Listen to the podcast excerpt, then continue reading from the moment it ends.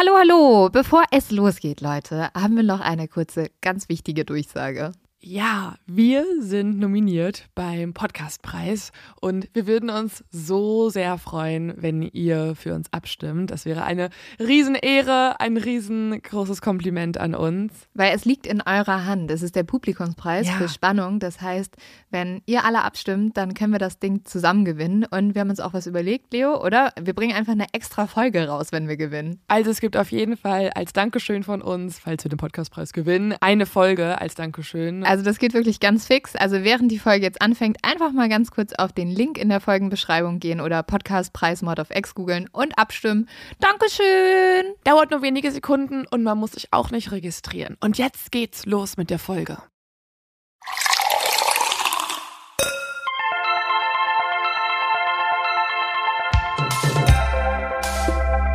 Mord auf X. Der internationale True Crime Podcast.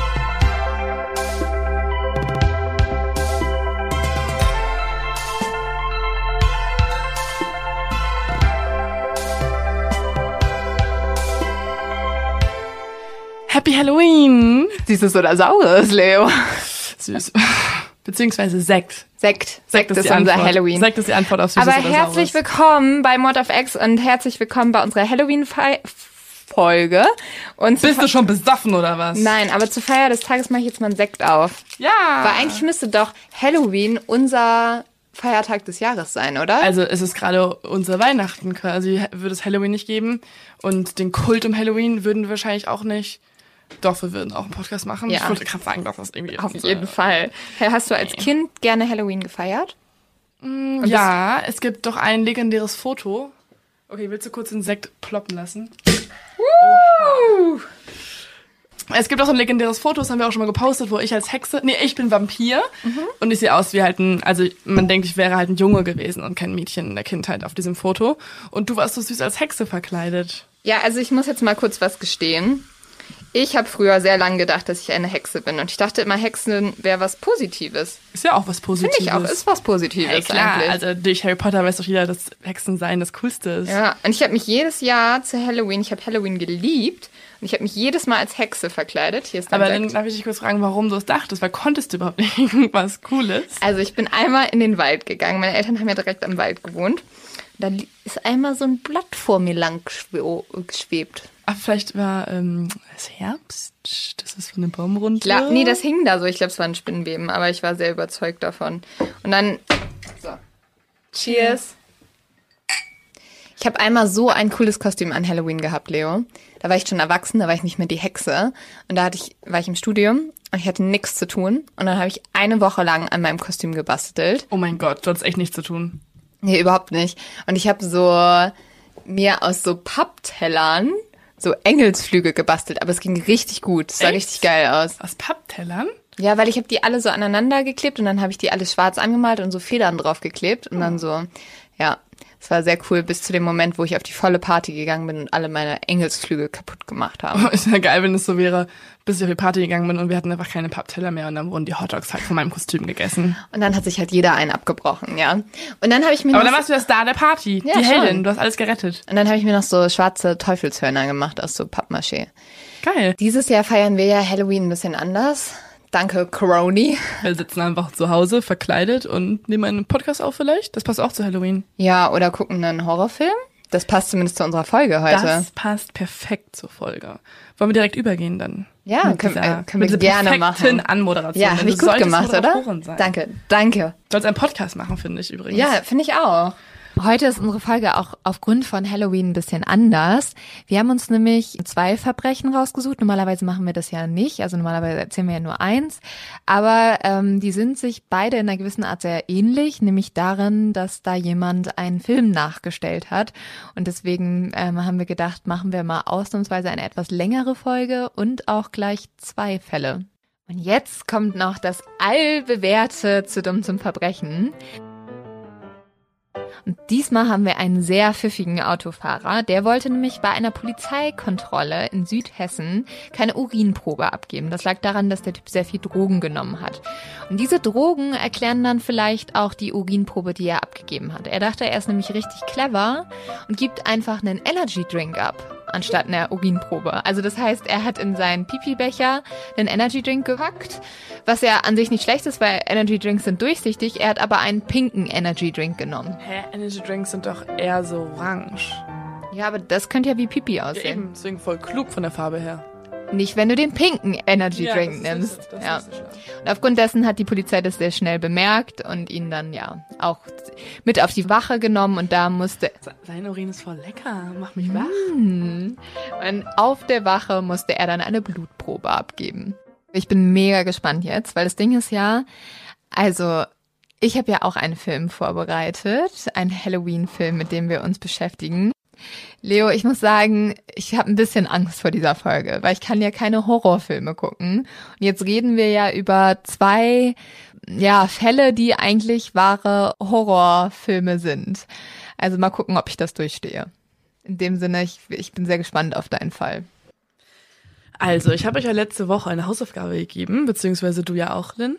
Und ich bin gespannt, wie viele von euch das gemacht haben. Also wir werden es wahrscheinlich niemals erfahren können. Aber für die, die es gemacht haben, wird diese Folge, glaube ich, gar nicht mal so einfach und auch für alle anderen nicht, weil es tatsächlich auf dieser Welt Leute gibt, die nennt man Copycat-Killer, die nehmen Horrorfilme speziell ein bisschen zu ernst und lassen sich davon so sehr beeinflussen, dass sie sein wollen wie die Protagonistin oder der Protagonist. Und ich kenne das von früher, zum Beispiel mein Lieblingsfilm war ähm, 30 über Nacht. Kennst du den?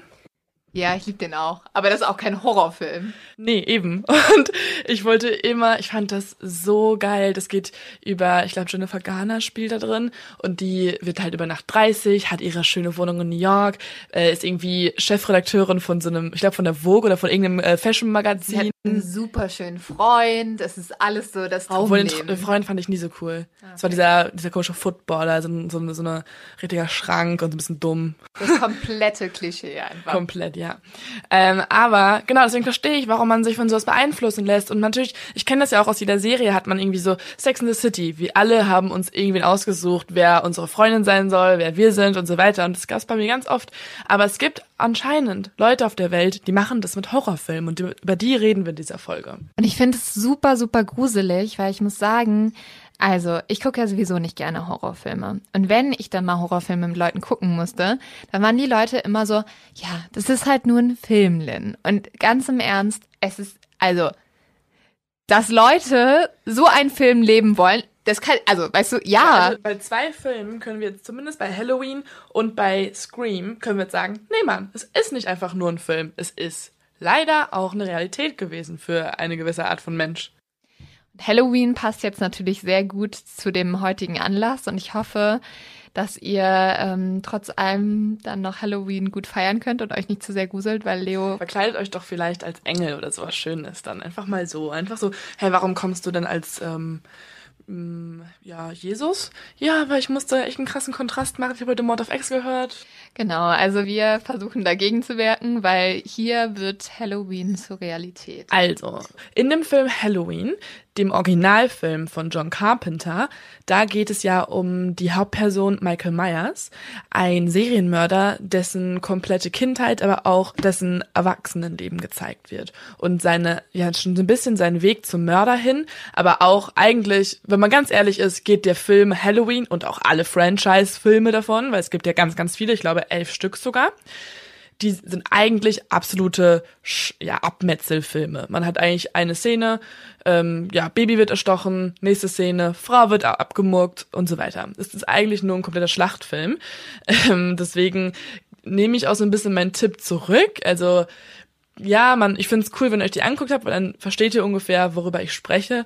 Aber im Endeffekt ist es ja, also es ist Kult geworden, weil es ein bisschen auch dieses Genre erfunden hat. Und zwar ist das Original von 1978. Das ist der Film Halloween mit dem Untertitel Die Nacht des Grauens. Und dann dachten sich die Regisseure und auch viele andere Regisseure, hey, das war voll der Erfolg, es war ein richtiger Kassenschlager. Und die dachten sich dann, ja, dann machen wir daraus einfach eine komplette Serie. Und es gab dann Halloween 2, Halloween 3, Halloween 4 und so weiter. Dann gab es irgendwann auch verschiedene Remakes. Und genau so eins ist der Film, den ich euch letzte Woche empfohlen habe für diese Folge denn der Film von Rob Zombie, der sich eigentlich sogar den perfekten Künstlernamen gegeben hat, der ist eigentlich Rockmusiker, aber auch ähm, Filmemacher und ist ja klar, dass ein Rob Zombie auch einen Halloween-Film machen muss, beziehungsweise einen Horrorfilm. Ist nicht dieser Halloween-Film, also der neueste Film davon, das, wo der Clown den Jungen in der gelben Regenjacke, also wo der immer so Kinder in gelben Regenjacken irgendwie umbringt? Und damit ist er halt der schlimmste Mensch für mich überhaupt, weil wenn du Kinder in gelben Regenjacken umbringst, also das geht halt nicht. Okay, warum, warum nicht Kinder in roten Regenjacken? Nee, einfach, also der hat immer so eine gelbe Regenjacke an. Also ich glaube, warte, ich schau. Das ist dark. Nein. Ach nee, es ist S. Gut, deswegen ist egal. Also im Originalfilm ermordet Michael mit sechs Jahren seine eigene Schwester und muss daraufhin in eine psychiatrische Klinik. Und sogar schon da sagen die Ärzte und Psychiater, die sich mit ihm beschäftigen, dass er es absolut böse ist und dass er eigentlich auch nie wieder in Freiheit darf, weil dieser Junge sich nicht ändern wird. Doch dann, mit 15 Jahren, am Vorabend von Halloween, gelingt es ihm auszubrechen und gleichzeitig ist das auch das Ende für drei Teenager. Und weil dieser Film so Kult ist, also so, wirklich so richtig so Hitchcock-Style-Kult, wurde er halt so oft wieder adaptiert und weitergeführt, jedoch immer wieder so ein bisschen verändert. Und so ist zum Beispiel auch dann die äh, Version von Rob Zombie entstanden. Bei Rob Zombie ist es so, dass ähm, ich habe den jetzt auch noch mal auch irgendwie, glaube ich, ist dreimal geguckt, also so richtig wie unser heutiger, ja, die heutige Person, mit der wir reden, Jake Evans, der hat den Film nämlich auch ganz schön oft geguckt.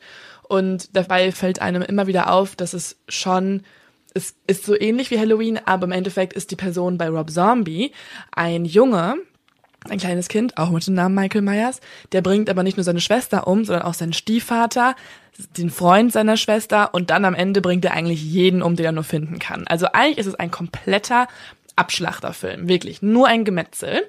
Und genau diesen Film haben sich auch ganz viele Menschen im Kino angesehen, jedoch waren sie alle nicht so begeistert. Also man kann sagen, über den Film von Rob Zombie von 2007, der war nicht so ein Erfolg und alle waren so ein bisschen enttäuscht, weil sie mehr erwartet haben, bis auf ein Junge. Jake Evans war total begeistert, im Gegensatz zu sehr vielen anderen. Er hat den Film so oft gesehen, dass er irgendwann absolut fasziniert ist von der Hauptperson, also von Michael, und irgendwie auch so ein bisschen inspiriert von ihm. Im Jahr 2012 ist der Teenager allein zu Hause. Er war nämlich gerade beim Arzt, bei einem Allergologen. Er hat nämlich ein paar Allergien und braucht dafür immer Medikamente. Eigentlich ist Jake ein sehr gesunder Junge, bis auf die Allergien, die er hat, weswegen er halt gerade beim Arzt war. Aber normalerweise kennt ihn sein Umfeld als einen sehr normalen Teenager. Klar, er ist manchmal irgendwie im Streit mit seinen Eltern, aber er hat jetzt keine großen gewalttätigen Züge an sich oder so. Und auch in der Schule ist er mal eher als schüchterner, netter Junge bekannt.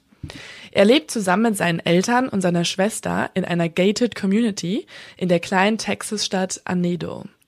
Also man kann daran schon erkennen, dass er, weil er eben in einer gated Community ist, dass seine Eltern schon mehr Geld haben. Also es ist ja ein Viertel, was abgeschlossen ist von dem Rest der Stadt. Und das sieht man auch daran, dass er zum Beispiel einen großen Garten hat, einen Pool, einen Jacuzzi und ist einfach eigentlich so ein weißes, reiches Kind.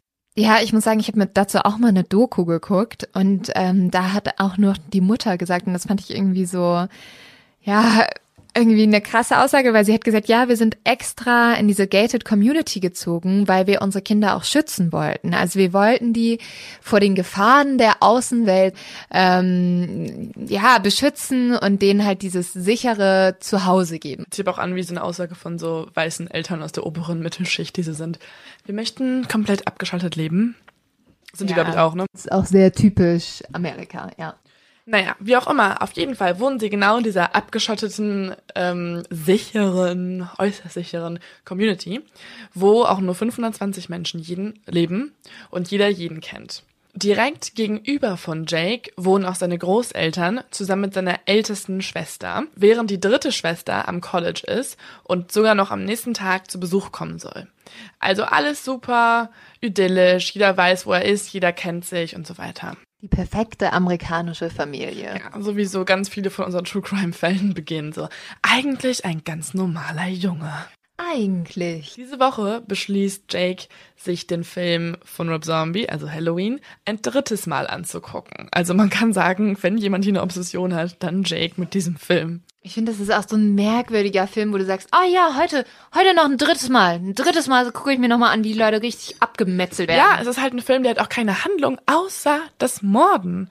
Es geht ja, das ist, also ich habe auch zwischendurch mal kurz so durchgesippt und wollte gucken, so, okay, was passiert noch so, kennst du es, wenn du so ein bisschen so, worauf muss ich mich einstellen, kurze vorspulen? Nie ein gutes Zeichen eigentlich. Und ich habe immer das gleiche Muster erkannt. Er geht mit seiner Maske zu irgendwelchen Leuten, hi, hier bin ich, ciao, dich ermorde ich jetzt und weiter geht's finde, bei sowas sollten so Alarmglocken losgehen. So, ding, ding, ding. Wenn Leute das mögen. Hier guckt sich jemand dreimal in einer Woche einen Metzelfilm ab. Und genau das ist auch bei Jake das Ding, weil er guckt den Film zu Ende, nimmt dann die DVD und wirft sie in den Müll. Er will nämlich nicht, dass Leute ihn in Verbindung bringen mit dem, ja, was er irgendwie jetzt auch plant, beziehungsweise dass Leute halt merken, dass er den Film doch irgendwie cooler findet, als er wahrscheinlich finden sollte. Danach geht Jake nach draußen und schlägt ein paar Golfbälle durch den Garten. Einfach so, das ist sein Hobby, das macht er öfter. Dann geht er um 17.30 Uhr wieder rein in die Wohnung. Er setzt sich nun ins Wohnzimmer und bleibt dort. Von außen erscheint er komplett still wie ein harmloser 17-jähriger Junge, der einfach gelangweilt auf dem Sofa sitzt. Wenn man aber genauer hinguckt, dann muss es ein ganz schön bizarrer Anblick gewesen sein, weil er wirklich eher regungslos da sitzt und einfach in Gedanken ist und so vor sich hin starrt und so. Und man fragt sich eigentlich, ja, also jemand, der 17 Jahre alt ist und den ganzen Tag für sich hat und keine Schule, der könnte auch coole Sachen machen, als einfach da zu sitzen und nachzudenken. Zum Beispiel auf Instagram die ganze Zeit hängen. Zum Beispiel, guck dir einfach, guck dir einfach 30 Reels in Folge an und verschwende deine komplette Zeit im Internet. Das wäre normaler. Nee, also natürlich kann man das machen. Wenn er meditiert und so weiter, super. Aber was bei ihm im Kopf abgeht, ist eigentlich genau das Gegenteil von Meditation. Eine halbe Stunde später ungefähr steht er erst wieder auf. Bis dahin saß er einfach regungslos da, weil seine Mutter ihn ruft und möchte, dass er mit seiner Großmutter zum Waschsalon fährt. Er soll seine Großmutter begleiten, weil ich glaube, die Mutter ist ein bisschen paranoid. Wir müssen in einer gated Community leben. Wir müssen uns gegenseitig beschützen. Ich muss auch so geil zum Waschsalon fahren. Das ist echt noch so eine andere Welt gefühlt. 2012, aber das ist eher Amerika, ne? Also in Amerika ja, okay. hat ja niemand eine Waschmaschine.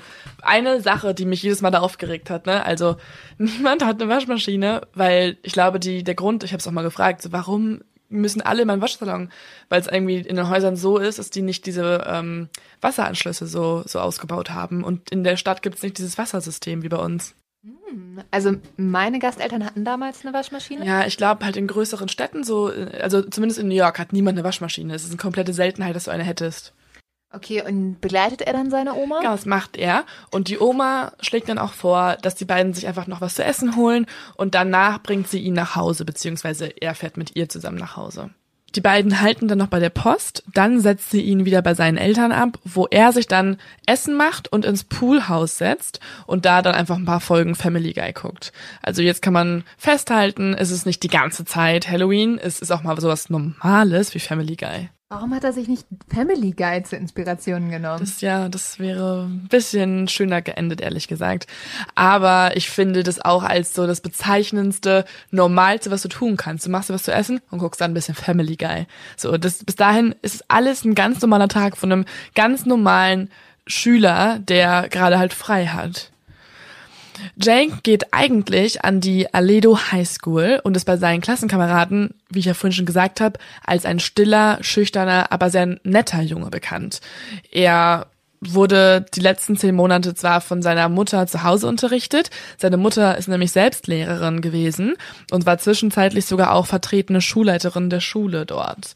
Ich frage mich, ich habe nirgendwo herausfinden können, warum er ähm, in Homeschooling gegangen ist. Also warum seine Mutter entschieden hat, dass er die letzten Monate von zu Hause unterrichtet wird. Ich habe das nirgendwo gefunden. Weißt du darüber? Ja, vielleicht ist die Mutter einfach auch, wie gesagt, gerade sehr beschützerisch und möchte irgendwie ihren Sohn selber die richtigen Sachen beibringen. Das würde ich halt denken, aber das ist immer so, das da gehen bei mir auch so ein paar Alarmglocken, weil es ist doch nicht nötig, denn dein Kind kann doch, was meine Theorie dahinter ist, ist er vielleicht dann doch irgendwie er wurde zwar als äh, schüchterner, netter Junge beschrieben, aber vielleicht musste er auch ganz schön einstecken, so ein bisschen mobbingmäßig. Das werdet ihr später auch noch sehen, weil das ist meine persönliche Theorie. Nee, das stimmt schon. Also ich, ich das kann man auf jeden Fall vermuten. Ich bin gespannt, was für eine Theorie du da nachher vorbringst. Nach dem Essen geht er dann wieder in den Garten.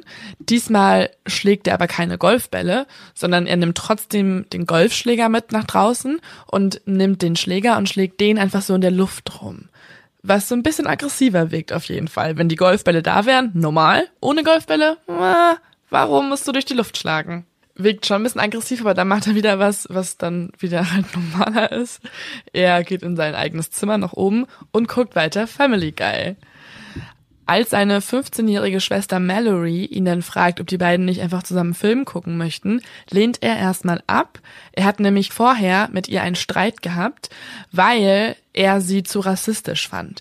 Er sagt nämlich, dass Mallory mittlerweile anfängt, ein paar rassistische Kommentare von sich zu geben. Und das hat sie auch gemacht, als die beiden beim Allergologen waren. Generell ist es ihm schon öfter mal aufgefallen, dass Mallory irgendwie diskriminierend sich gegenüber Schwarzen äußert und auch gegenüber Obdachlosen, weswegen er dann vorhin zum Beispiel zu ihr einfach geantwortet hat, du wirst zu White Trash, wenn du so weitermachst. Was ja mega cool ist, ne, dass sein eigener Bruder sich da so gegen äußert und die halt ins Gewissen redet, wenn er, also er merkt anscheinend gerade, dass seine eigene Familie irgendwie so, so ein bisschen typisch Texas ist und halt einfach assi. Ja, das ist natürlich cool, dass er da so eine Einstellung zu hat, aber dieses ganze gewalttätige Verhalten damit wird dadurch auch nicht besser, so. Ja, das kommt ja gleich erst. Bisher ist es ja noch alles normal, bis auf so ein paar Sachen wie zum Beispiel Halloween dreimal in Folge gucken. Aber vorher, als äh, er mit Mallory zum Beispiel dann auch beim Arzt war, hat er auch ihr gesagt, sie solle einfach mal Lynchings googeln, die Hinrichtungen von Schwarzen aufgrund rassistischer Motive und hat sie dann gefragt, ob sie auch an sowas teilnehmen würde. Also ob sie so rassistisch und menschenfeindlich ist, dass sie sogar, sogar bei sowas mitmachen würde. Und Mallory hat sich dann angeguckt, also gegoogelt und hat dann daraufhin Nein gesagt, weil sie das zu krass fände, aber hat sich selber immer noch als Rassistin bezeichnet. Also sie war da anscheinend irgendwie stolz drauf. Und dann hat Jake ihr geantwortet, dass sie ihn krank mache und eine racist Bitch ist. Ja, also wenn man sich selber als Rassistin bezeichnet, dann bist du halt eine racist ja, Bitch. Bist du eine racist Bitch. Ja. ja. So, er lehnt also völlig zurecht ab, mit ihren Film zu gucken, weil anscheinend ist Mallory halt echt kacke und geht alleine in sein Zimmer. So, jetzt macht er das Gleiche wiederum, was er auch schon vorher getan hat. Er starrt erstmal vor sich hin und schleicht sich dann in das Zimmer seiner Eltern, holt dort ein blaues Klappmesser aus dem Schrank hervor, was eigentlich seinem Vater gehört. Man muss sagen, Jakes eigener Vater ist gerade gar nicht da. Er ist nämlich geschäftlich unterwegs in Washington DC. Deswegen kann Jake da halt leicht an das Messer kommen. Und auch, weil es Amerika ist und Menschen ein bisschen nicht schlau genug sind, ihre Waffen richtig zu verstecken. Mit dem Messer geht er dann ganz unruhig in seinem Zimmer hin und her. Und jetzt würde ich sagen, ich habe ja vorhin schon gesagt, dass er halt so oft vor sich hinstarrt und irgendwie sich so unruhig verhält. Und jetzt würde ich sagen, blicken wir einfach mal in seinen Kopf rein, weil er, wir wissen nämlich, was er im Moment denkt und ich erzähle euch dann mal nachher, warum wir das eigentlich wissen. In seinem Kopf spielt sich an diesem Tag und vor allem gerade in diesen Minuten ein ziemlich verstörendes Szenario ab. Er stellt sich nämlich ganz ausführlich vor, wie er seine eigene 15-jährige Schwester Mallory ersticht. Tatsächlich fallen ihm diese Gedanken erstmal gar nicht so leicht, denn er stellt sich das Ganze vor mit einem Messer. Und dann kommt ihm natürlich auch in den Sinn, dass ein Messer Menschen halt Schmerzen zufügt und er möchte sie eigentlich ja nur töten, das denkt er sich, und er möchte aber nicht, dass sie leidet. Das heißt, er hat so ein bisschen so einen inneren Kampf. Er hat das Bedürfnis oder diesen Drang, seine Schwester zu töten, aber er möchte ihr nicht Schmerzen zufügen. Und ich muss mal ganz kurz sagen, ich finde das schon, ich finde das so heftig. Also egal, was für andere Gedanken du hast als dein, deine eigenen Geschwister und auch wenn es halt sowas ist, dass die ja anscheinend irgendwie sehr rassistisch war oder so, niemals, niemals könnte ich mir vorstellen, meine eigenen Geschwister umzubringen. Und also das rechtfertigt natürlich ja auch gar nichts und halt ein 15-jähriges Mädchen, das deine eigene Schwester ist. Ich, ich kann das überhaupt nicht verstehen, wie dieser Junge da, also selbst wenn man dreimal Halloween guckt, wie man denkt, man will Also er ist offensichtlich krank. Also meiner Meinung nach ist, also ziemlich offensichtlich hat er auf jeden Fall irgendeine Art von dissoziativer Phase oder irgendwie verstörender Phase, weil vor allem ist Mallory ja auch noch 15. Das heißt, wenn du da irgendwas nach, also wenn man mal so auf sie guckt mit dem Gedanken, dass das vielleicht gar nicht alles ihr eigene, ihre eigene Meinung ist, kann es ja auch sein, dass du mit 18 schon wieder dich dafür schämst, dass du mit 15 halt rassistisch gedacht hast. Naja, und egal wie jemand denkt, das ist kein Grund, ihn umzubringen. Ja. Übrigens, dass sie, dass das ein Grund war, weil sie Rassistin ist, wissen wir auch nur von Jake später, ne? Kann auch sein, dass es alles ein bisschen anders abgelaufen ist und sie gar nicht genau das alles so von sich gegeben hat. Um circa 21.30 Uhr klopft es dann an Mallorys Tür. Sie öffnet und davor steht Jake und sagt, dass er doch nochmal nachgedacht hat und er möchte doch jetzt was mit ihr machen. Er fragt sie, ob sie nicht mit ihm äh, den Film von Adam Sandler gucken möchte, Waterboy. Also auch eine sehr normale Auswahl einen Adam Sandler Film abends um halb zehn mit der Schwester gucken, stell's mir super nett vor, sich irgendwie aufs Sofa zu chillen und mit einer Decke einzukuscheln und so. Alles super und das, das machen die beiden auch. Sie setzen sich also aufs Sofa, gucken den Film. Mallory ist, glaube ich, jetzt auch glücklich, dass sie halt ein bisschen Zeit verbringen kann mit ihrem Bruder. Doch nach wenigen Minuten steht Jake dann auf und sagt, er muss mal kurz weg. Er muss mal kurz in das Kunstzimmer gehen, weil er einen Stift brauche, sagt er. Aber das finde ich auch geil. Also das zeigt schon mal wieder, wie reich diese Familie ist. Sagen, also dass ja. die ein Kunstzimmer haben. Ich muss mal kurz in das Kunstzimmer. Danach in das Bastelzimmer, weil da ist noch die Pappe. So, okay. White, rich, auf jeden Fall, people. Sie denkt sich aber erstmal nichts dabei, vielleicht malt er öfter, keine Ahnung, und findet es nur ein bisschen verwunderlich, dass er dann halt auch 30 Minuten wegbleibt. Er wollte eigentlich nur einen Stift holen. Doch dann kommt ihr Bruder zurück und setzt sich wieder neben sie auf das Sofa. Was Mallory aber nicht weiß, ist, dass er nun das Messer ihres Vaters geholt hat und in seine Tasche gesteckt hat. Nach einer weiteren halben Stunde schmeißt dann Jake seiner Schwester einfach so zum Spaß mit einem Kissen ab also die beiden machen dann so eine kurze Kissenschlacht, was ich mega süß finde, wenn halt so Geschwister anfangen, sich so ein bisschen zu necken und das, also ich habe zum Beispiel meine Schwester, glaube ich, halt, ich hätte die nicht einfach so zum Scherz verprügelt. Ich habe die, also wir haben uns halt richtig verprügelt. Aber Habt euch verprügelt? Ja, schon. Wir hatten schon viele Kämpfe. Und das findest du süß? Also ich finde es süß, dass die es mit einem Kissen machen, so, ha, mit einem Kissen, so, hey, wir machen eine Kissenschlacht. Ich finde ja, das niedlich. Das ist voll süß. Oder? Ja. Ähm, also es war zumindest harmonischer als bei mir und meiner Schwester zu der Zeit, würde ich sagen. Auf jeden Fall. Vielleicht wurde auch genau dadurch Jake auch an die guten Zeiten erinnert, die er mit ihr oder mit seiner Familie speziell auch hatte, weil in dieser Kissenschlacht, wo die beiden sich einfach nur so freundschaftlich necken, beschließt er, dass wenn er sie schon ermordet, dann wenigstens ohne Schmerzen für sie. Was so, dann ist er halt gütig. Wow, so nett von dir, Jake. Krass, oder? Du hast dann halt so einen schönen mit deiner Schwester und das Einzige, was du dir denkst, ist nicht, gut, ich ähm, ändere meinen Plan, sie zu ermorden. Nee, ich ändere meinen Plan nur, mit welcher Waffe ich sie ermorde. Aber hatte er noch eine andere Waffe? Genau, das ist das Ding. Also er geht dann nämlich zurück in sein eigenes Zimmer und sieht auf dem Weg, dass die Mutter, also seine Mutter, sich im Arbeitszimmer befindet, weswegen er in seinem Zimmer dann in Ruhe eine 22 Caliber Revolver rausholen kann. Also die gleiche Waffe, mit der auch schon ganz viele andere Menschen in Amerika Leute ermordet haben, weil das ist, glaube ich, so die gängigste Waffe. Und die holt er raus. Und er hat die, weil sein Großvater die eigentlich besitzt, er hat sie gestohlen, denn sein Großvater ist gerade in Rente. Er war Polizist und konnte seine Dienstwaffe behalten und diese hat nun Jake. Und das ist der Grund, warum es keine Gewehre und Waffen für sämtliche Leute geben sollte. Ja, das ist der Grund, warum sowas hauptsächlich in Amerika passiert. Also hätte der Großvater nicht einfach eine Waffe gehabt und hätte Jake die nicht einfach so bekommen, wäre vielleicht das Ganze anders noch geendet. Ja, obwohl vielleicht hätte er das Messer genommen, aber trotzdem, ja. Er hätte wahrscheinlich das Messer genommen, ja. Weil er auch eigentlich, er hatte geplant, mit einem Messer zu morden, denn im Halloween-Film, also Michael Myers im Halloween-Film, ermordet seine ganze Familie mit einem großen Messer. Und das war ja eigentlich sein absolutes Vorbild. Er hat sich immer gedacht, Michael im Film war so ruhig dabei, als er alle erstochen hat und so einfach so bedacht und ihr hat das gar nicht gekümmert. Er hatte keine Reue und kein Mitgefühl. Und Jake hat sich gedacht, wenn Michael so war, dann kann ich auch so sein. Und er war sich auch sicher, dass wenn er seine Familie ermorden würde, würde er auch keine Reue empfinden. Ja, und im Endeffekt hat er ja jetzt auch genau den Plan wie im Film. Also er will seine ganze Familie ermorden. Er will zuerst seine Mutter, dann seine Schwester ermorden und dann letztendlich will er rüber zu seinen Großeltern gehen und die auch umbringen. Genau das ist sein Plan. Also erstmal fingert er so ein bisschen nervös am Revolver rum und läuft durch das ganze Haus. Er hat jetzt nämlich die Waffe gewechselt. Es wird immer ernster für ihn. Er ist immer einen Schritt näher dran an der eigentlichen Tat, die er begehen möchte. Nur nicht mehr so gewalttätig wie zuvor, aber er hat immer noch den gleichen Plan. Während er dann durchs Haus läuft und so nervös ist, macht er sich bewusst, dass er nach dieser Tat nie wieder seine Familie sehen wird. Also er denkt zum ersten Mal langfristig und weiß jetzt, okay, danach ist nicht so wie vorher. Bin ich damit okay? Ja, bin ich. Und deswegen geht er den nächsten Schritt. Sein Plan ist, wie du gerade schon gesagt hast, super simpel und auch total grausam.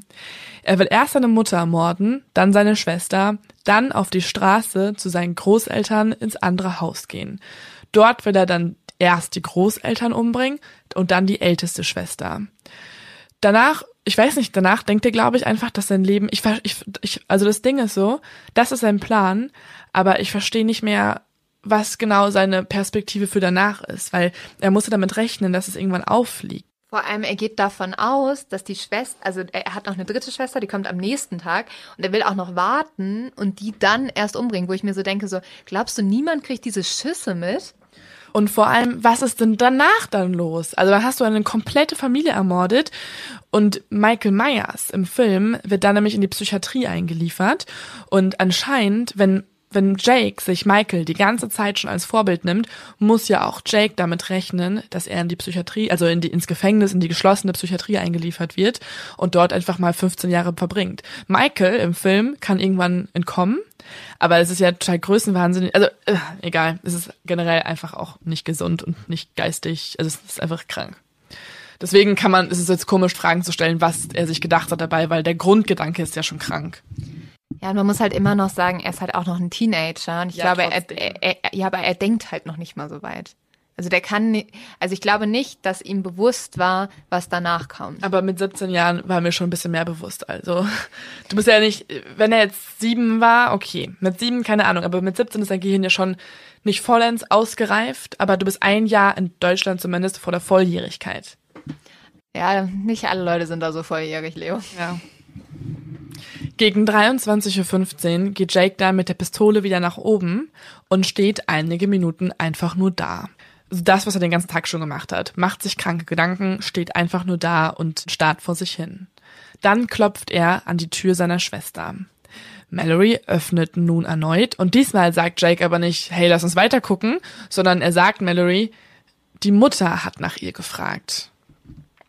Und sie wundert sich, aber will dann natürlich auch zur Mutter gehen, verlässt also ihr Zimmer und erhascht aber noch auf dem Blick nach unten zur Mutter einen Blick auf Jakes Waffe in der Hand. Und jetzt macht sie das, was ich glaube ich auch gemacht hätte. Sie denkt erstmal so, ist das ein Witz?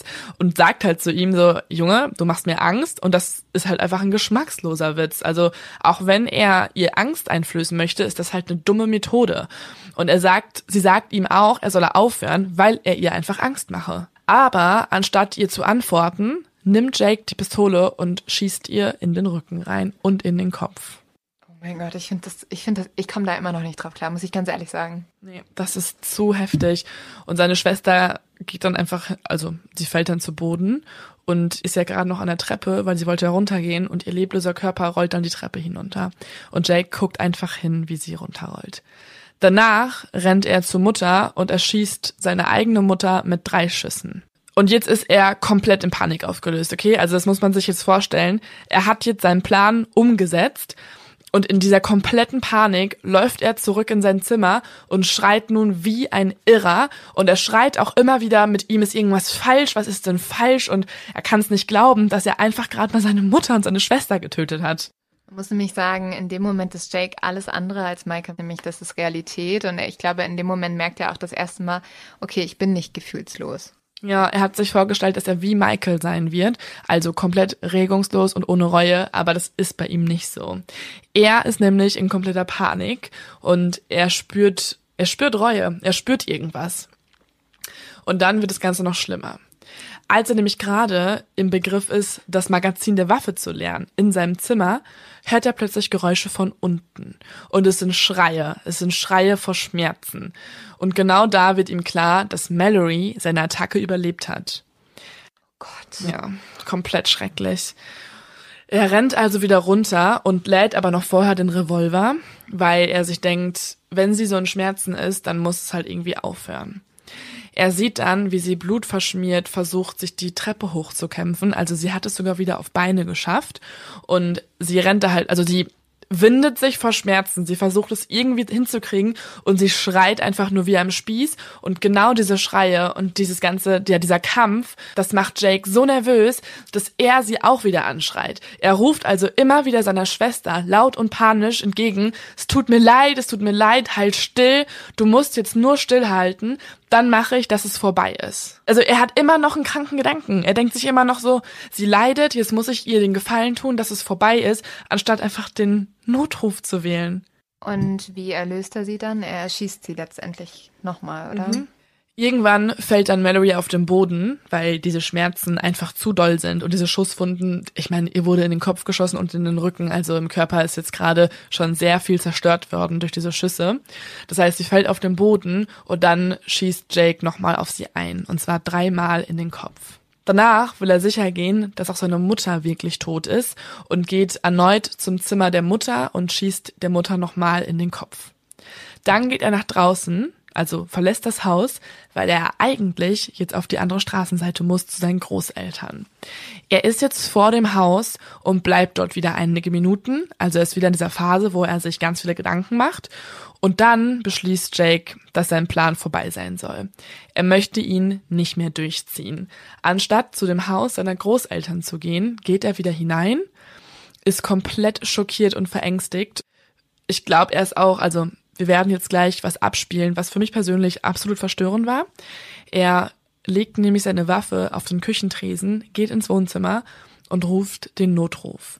Denn ich glaube, dass Jake in diesem Moment kurz vorm ja, Ohnmachtsanfall ist. Also er ist kurz vor der Bewusstlosigkeit, weil sein Herz so schnell schlägt und er einfach er hat, glaube ich, gerade eine Panikattacke. Er weiß nicht, was er da gemacht hat. Er ist komplett aufgelöst. Und ich würde sagen, das Ganze können wir uns mal anhören. Wir haben nämlich jetzt den Notruf, ähm, den er abgesetzt hat. Der ist eigentlich 25 Minuten lang. Aber das wäre natürlich jetzt ein bisschen komisch, wenn wir euch 25 Minuten lang diesen Anruf abspielen. Deswegen haben wir ihn komprimiert, also diese langen äh, Stille zwischendurch rausgeschnitten. Aber trotzdem möchten wir euch das Ganze im Original auch länger jetzt mal abspielen als sonst. Und hört mal bitte alle darauf, wie aufgelöst Jake ist und vor allem, wie unfassbar gut diese Frau ist, die da in der Notrufzentrale dran geht und ihn am Hörer hält. Also das ist einfach nur krass. Ich war so beeindruckt, weil sie ist so verständnisvoll und ich würde sagen, wir können uns das auch mal anhören, Lynn, und dann können wir ja mal schauen, was ich meine. Du hast den ja dann auch gehört in der Doku. Ponce County 911, where is your emergency? Uh, my house. What's the address? 152 River Creek Lane. Okay, what's the emergency? Uh, I just killed my mom and my sister. What? I just killed my mom and my sister. You just killed your mother and your sister? How did you do that? Uh, I shot him with a uh, 22 revolver. And what is your name? Jake Evans. Are you sure they're dead? Yes. Ich muss ihn jetzt halt dran behalten, weil er sonst was sich antun würde. Genau, und Jake hat halt zugegeben, ich habe meine Mutter und meine Schwester umgebracht. I want you to stay on the phone with me, okay? Are you all right? Yeah, I'm fine. Okay. Hold on just a minute. Where is the gun? Uh, it's on the kitchen counter. Okay. It's a 22. Yes. Okay. Hold on.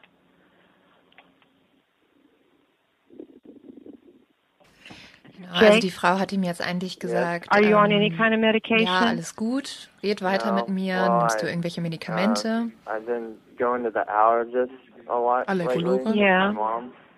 But no, nothing other than that. Okay. How old are you? 17. You don't take any other kind of medication? I mean, other than like Zyrtec and like Advil and, you know, like Sudafed and stuff like that, you know, for allergies and headaches. But Yeah. no. Er sagt, dass er eigentlich mach ich nur ein schon paar zusammen. Kopfschmerztabletten nimmt. Also nichts Schlimmes.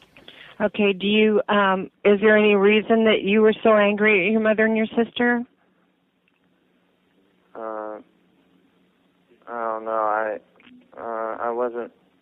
It's weird. I wasn't even really angry with them. It just kind of happened. I've been kind of uh, planning on uh, killing for a while now. and The the two of them, or just anybody? Pretty much anybody. Also die beiden reden gerade darüber, wir haben gerade mal kurz Pause gemacht, die beiden reden darüber, ob er schon länger darüber nachgedacht hat, seine Mutter und seine Schwester zu töten oder einfach irgendwen töten wollte. Und er sagt dann eigentlich basically anybody. Also eigentlich wollte ich nur irgendwen töten. Dass es jetzt halt meine Schwester, meine Mutter sind, ist Zufall. Und sie versucht ihm die ganze Zeit neue Fragen zu stellen, damit er sich nichts antut, weil meistens sind dann auch Leute, die genau so eine, naja, so eine Aggressionstat haben, danach auch total suizidal. Und sie möchte aber natürlich auch, dass er nicht zurück zur Waffe geht, damit die Polizei halt dorthin fährt und äh, die Waffe sicherstellen kann. Und man muss auch wissen, das habe ich auch noch bei Reddit übrigens gelesen, ich habe mich komplett in Reddit-Foren natürlich wieder verstrickt, ähm, die Polizeiwache, beziehungsweise da, wo er anruft, äh, das ist 20 Minuten entfernt von ihm zu Hause. Das heißt, sie musste ihn super lange dran halten, über 20 Minuten, damit die Polizei halt dort erfolgreich ankommen kann. Ich muss sagen, ich finde diese Frau wirklich unglaublich beeindruckend. Also allein schon, wenn, wenn mir jemand sagen würde, okay, ich habe gerade meine Mutter und meine Schwester umgebracht, dann so ruhig zu bleiben und einfach zu sagen, warum, Jake, alles wird gut. Ähm, das finde ich, also das finde ich wirklich beeindruckend. Und das, was Sie jetzt gerade gesagt haben, ist noch, also sie hat ihn gefragt, gibt es irgendeinen Grund, warum du so sauer warst auf deine Mutter und auf deine Schwester? Und dann antwortet er, es ist komisch, weil ich eigentlich überhaupt nicht wirklich sauer auf sie war. Ich habe halt einfach geplant, irgendwen zu killen, jetzt schon eine längere Zeit lang. Und schafft, also die Frau schafft es ja, ihn 20 Minuten da Wir, zu wir können noch mal ein bisschen weiterhören. Why? Mm, I don't know. I, uh, I, I don't really like uh, Finde ich eine komische Aussage jetzt. people's uh, kind of attitude. Right. I think they kind of they're very uh, like you know emotional. I don't know, verbally rude to each other and stuff like that. Right. And uh, Also sie hat ihn gerade gefragt, warum Ah, würdest du irgendwen töten? Und er hat einfach geantwortet, ich mag halt die Einstellung von Leuten nicht. Ich finde sie einfach irgendwie so, so verbal unhöflich zu Gegenseite. Also Jake, ich finde dich, ehrlich gesagt, physisch unhöflich. und dann halt, er stottert halt viel rum, hört ihr auch, ne? I don't know, ich weiß es nicht. Und sie will aber versuchen, dass er einfach ruhig bleibt und sagt, es ist okay. Hören wir weiter. It's okay. it's just my family. I don't know. They're just kind of really. I, I guess this is really selfish to say, but to me, they. I felt like they were just suffocating me in a way. I don't know. Sie haben ihn halt irgendwie hinuntergezogen. Sie haben, die haben ihn I- unterdrückt. I, I think, I, obviously, you know, I'm pretty, uh, I guess, evil, but uh, that's, uh, whatever. Okay. Sorry. Are no, don't be sorry. It's all right. I'm listening. Okay, you have my undivided attention. Uh, were your mom and sister in their beds? Gerade hat Jake eigentlich gesagt, ich bin Oh, einfach böse. Uh, this, this is really gonna mess me up for this, you know, in the future, uh, er denkt halt nur an sich selbst. my sister, I told my sister that my mom needed her. Mhm. She was in her room, and she came out of her room, and uh, I, I shot her, and she rolled down the stairs, and I shot her again, and then I went down and I shot my mom about maybe three or four times, but I'll never forget this. Uh, Okay, that's fine. my my uh, sister, she she came down the stairs and she was screaming, and I was telling her that I'm sorry, but to just hold still. Mhm. That you know I was just gonna make it go away, you know, but she just kept on freaking out. But finally, she fell down, and I shot her in the head about probably three times. So they're both downstairs. Uh, yes. Okay, where are you? In the kitchen. Okay. You're not sitting by the gun, are you? No, it's about like uh, 10 or 15 feet away from me. Um, gefragt, ob er die Alright. Waffe irgendwo hat. Ähm, ich finde, ihre Stimme klang dabei schon so ein bisschen zögerlicher, damit es nicht so wirkt, so von wegen, wir kommen jetzt gleich bei dir rein und wir wollen die sicherstellen, sondern wo ist die einfach für, für die Polizisten so als Auskunft? Und er hat gesagt, auf dem Küchentresen und er sitzt da und dann fragt sie ihn auch, ob er noch irgendwas sich antun möchte. Er sagt nein, erstmal nicht, aber er klagt darüber, dass das ihn jetzt really abmessen würde. Also es wird ihn jetzt so richtig, dass dieses Ding wird jetzt irgendwie so ein bisschen ihn zerstören quasi. Was natürlich in dem Moment super egoistisch ist. Also, Ja. hey, ich habe gerade meine halbe Familie umgebracht und poor me, also ich armes Schwein. So. Ja, er sagt eigentlich wortwörtlich, ähm, das wird mein Leben lang, ich werde das mein Leben lang nicht vergessen, das war jetzt echt zu krass. Und danach erzählt er, deswegen wissen wir auch genau, was passiert ist, er erzählt ja nochmal dann in eigenen Worten, wie er seine Schwester ermordet hat und wie sie noch am Leben war und wie er dann nochmal zu ihr hinrennen musste. Und ich glaube, dieser Anblick, wie sie in Schmerzen vor ihm stand, das hat ihm am meisten zu schaffen gemacht jetzt. Deswegen ist er auch so mit den Nerven am Ende. Und jetzt hören wir mal weiter, weil jetzt achtet mal darauf, wie gut sie ihn beruhigt. Sie sagt nämlich jetzt die ganze Zeit, dass er ruhig atmen soll und dass er es schafft und sie nennt ihn auch Honey, also super zutraulich und einfach super guter Job von ihr. Where's your dad? he's out of town. Do you know where he is? Out of town? Washington D.C. Okay. and uh, to for I guess future reference, I don't really went to see any of my family members, you know, Mhm. uh, like it and visiting or whatever. I I don't know how it works or anything, but I I just don't want any type of visitors. I don't want to see. know. Okay. You don't want to hurt yourself, do you? Um, I don't know. I'm a little freaked freaked out about guns now. Oh, sure. But you don't want to hurt yourself. Uh, I don't know. I I definitely, you know, I I assure you, I definitely don't like myself, you know. I, But I'm just so freaked out by guns now, and just to let you know, like I I I I, I hate the feeling of killing someone. I, you know, uh, it. I'm gonna be messed up. there, there are people that will help you. God. Well, you just take a deep breath. We have deputies coming, and they're going to help you. We're here to help you too. Okay?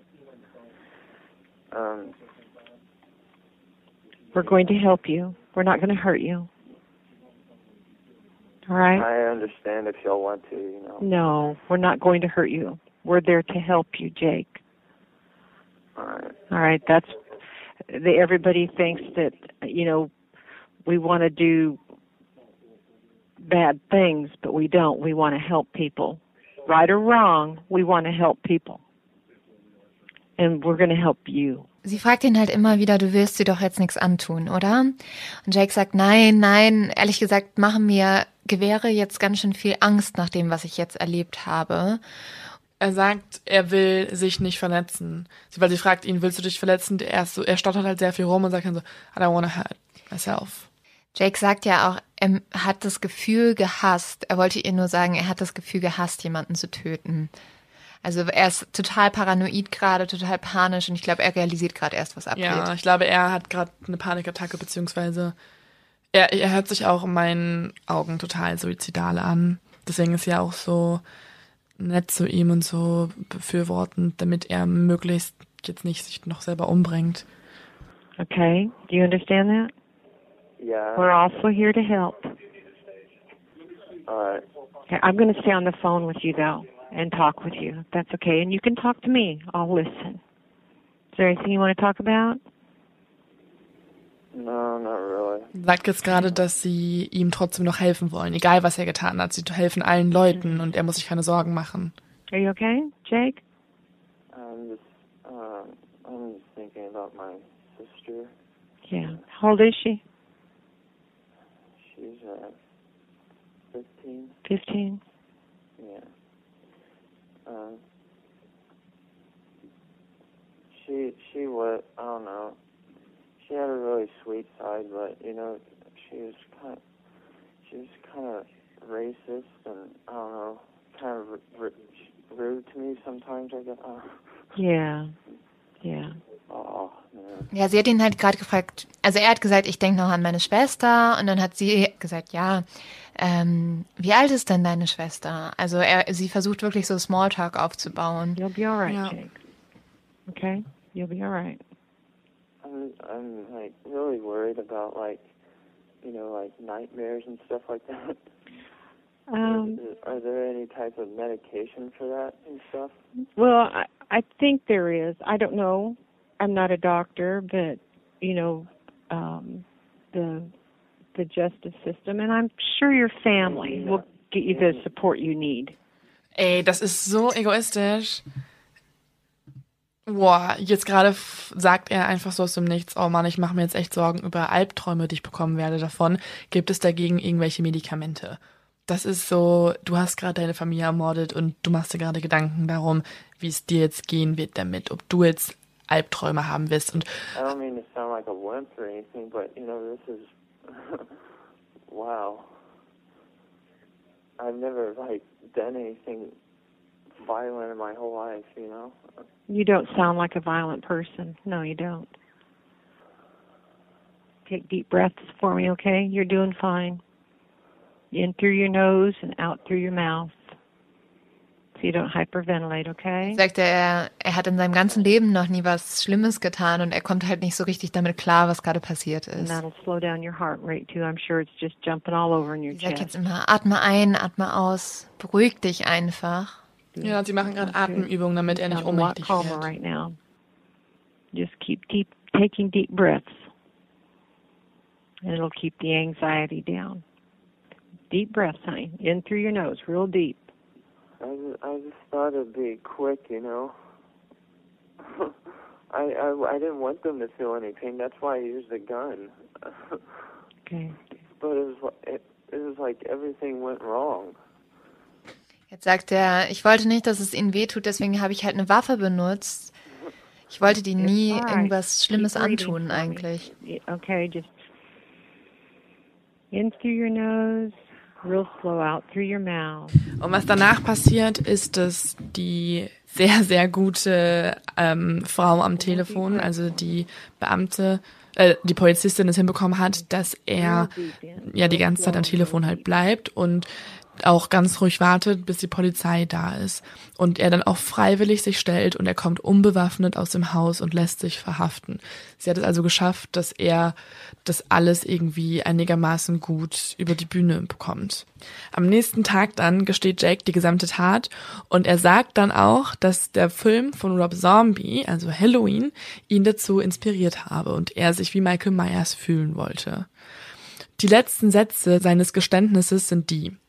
Ich weiß jetzt, dass ich mit Töten durch bin. Es ist das furchtbarste und furchteinflößendste, das ich je erlebt habe und das ich je erleben werde. Und was letzte Nacht passiert ist, wird mich für immer heimsuchen. Aber auch hier merkt man so ein bisschen, also ich habe das Geständnis auch gelesen, das können wir auch posten auf Instagram. Das sind halt so sehr einfach geschriebene Sätze, was, was alles passiert ist. Deswegen wissen wir auch so genau, was er gemacht hat. Also als er Family Guy geguckt hat oder ähm, was er gedacht hat, als er dann da im Zimmer rumsaß und so, das hat er alles aufgeschrieben am nächsten Tag. Aber es sind eben alles Dinge, die sich um ihn selber kreisen. Ne? Also es sind alles Dinge wie, oh Mann, das war echt schlimm für mich selbst und das werde ich jetzt nie vergessen. Aber er hat, er zeigt Reue. Also er, er ist sich bewusst, dass daran irgendwas nicht normal war.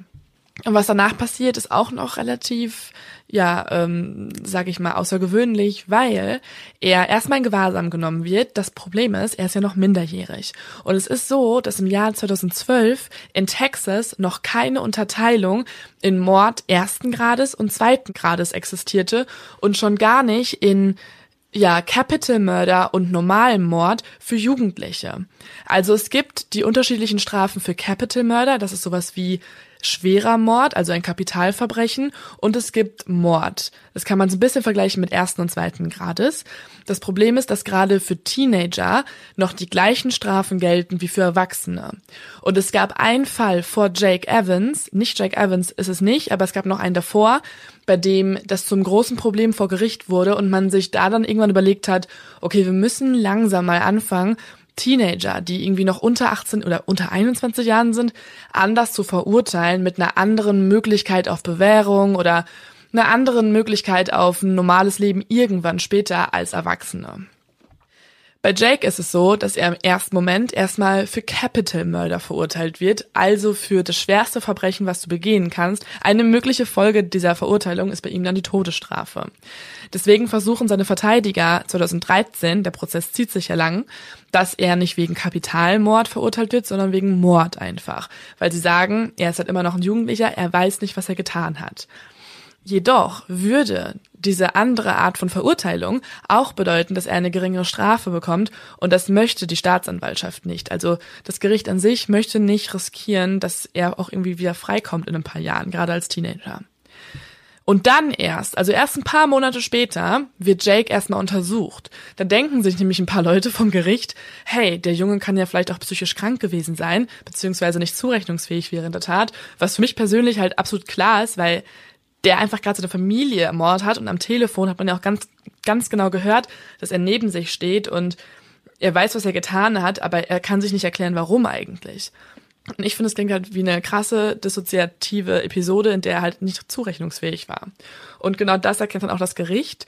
Und nun wird ein Team forensischer Psychologen berufen, die nun feststellen sollen, ob er überhaupt ja zurechnungsfähig war während der Tat. Und was diese forensischen Psychologen eigentlich feststellen, ist folgendes, und zwar, dass Jake noch nicht mal psychisch in der Lage ist, sich vor Gericht zu verantworten. Also wir haben es hier mit einem schwer geistig kranken Jungen zu tun, der auch einfach in die Klinik muss. Deswegen wird Jake auch in eine forensische Psychiatrie verlegt, also in eine Klinik mit, mit Hochsicherheitstrakt und bleibt dort ganze sechs Monate, bis er nicht einigermaßen ja gesund ist oder zumindest fähiger ist, diesen Prozess durchzuführen, wird auch vor Gericht erstmal nichts weitergeführt und eine Pause eingelegt. Und dann, kurz bevor er 20 Jahre alt wird, informiert die Psychiatrie das Gericht, dass er nun seine geistige Leistungsfähigkeit wieder zurückerlangt hätte. Finde ich auch so sechs Monate und danach bist du wieder leistungsfähig, okay? Ähm, und nun kann endlich der Gerichtsprozess weitergeführt werden. Und zehn Tage nach diesem ja neuen Auftakt des Gerichtsprozesses bekennt er sich auch komplett für schuldig und er sagt, ja, ich habe meine Familie getötet und er gibt ein, ein, ja, ein Schuldgeständnis ab und im Jahr 2015 dann, drei Jahre erst nach der Tat, wird Jake zu 45 Jahren Haft verurteilt. Also doch eine andere Art von Strafe, als man ja eigentlich dachte, mit der, wo er dann ja theoretisch auch die Todesstrafe bekommen hätte. Und das Ganze lief unter einer Art Plea-Deal ab. Also wir hatten das ja schon mal bei Carla Homolka, die dieses Plea-Bargain eingegangen ist, also eine Art Deal mit dem Gericht oder mit der Staatsanwaltschaft, wo der, wo die Kläger, also in diesem Fall seine eigene Familie und das Gericht und Staatsanwaltschaft gegen Jake Evans klagen und man aber sagt, okay, wenn du dem zustimmst und ein ähm, Geständnis abgibst, dann wird deine Strafe vermindert. Und genau das ist halt auch der Fall.